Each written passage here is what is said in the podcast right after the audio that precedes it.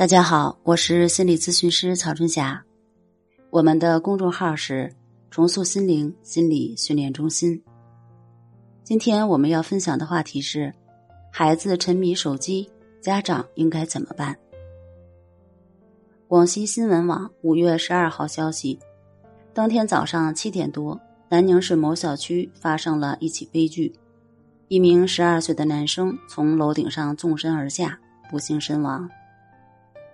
据男孩的父亲说，儿子今年正在上六年级，马上要升初中，平时还比较听话。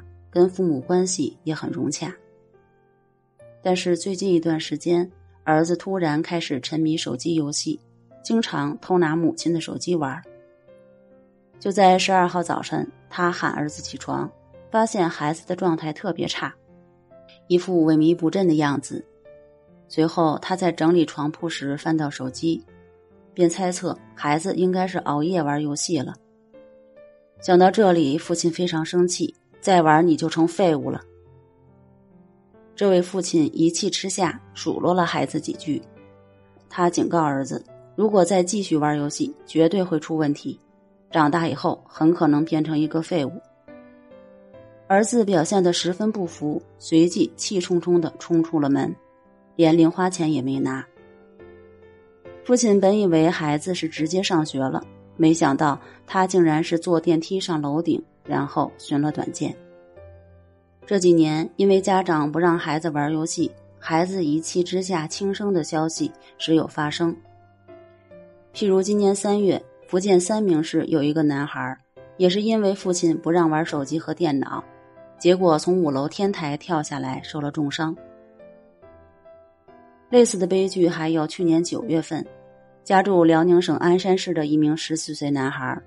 因为玩游戏与养父发生了矛盾，次日凌晨从商贸城五楼跳下，不幸身亡。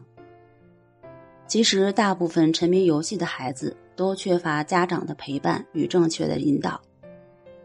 有的家长忙于工作，不是把孩子丢给老人，就是干脆放任自流。孩子缺乏陪伴，自然会有自己的想法，而游戏呢，正好弥补了这份空缺。还有的家长恰恰相反。他们虽然排在孩子身边，但是管不到点子上，教育方式也是简单粗暴，不是打就是骂，或者说自己不能以身作则。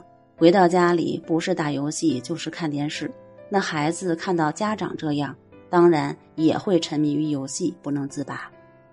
所以说，与其责怪游戏害人，家长不如先从自身找一找原因，或许事情会有另一番转机。有人说，每一个孩子生下来都是一张白纸，具体在这个白纸上画成什么图案，全在家长的引导。所以，我们当家长的可以先从自身做起。当家长能够放下手机、放下游戏，给孩子做一个榜样，相信每个孩子心里都会有一杆秤。好了，今天的话题我们就聊到这儿，那我们下期节目再见。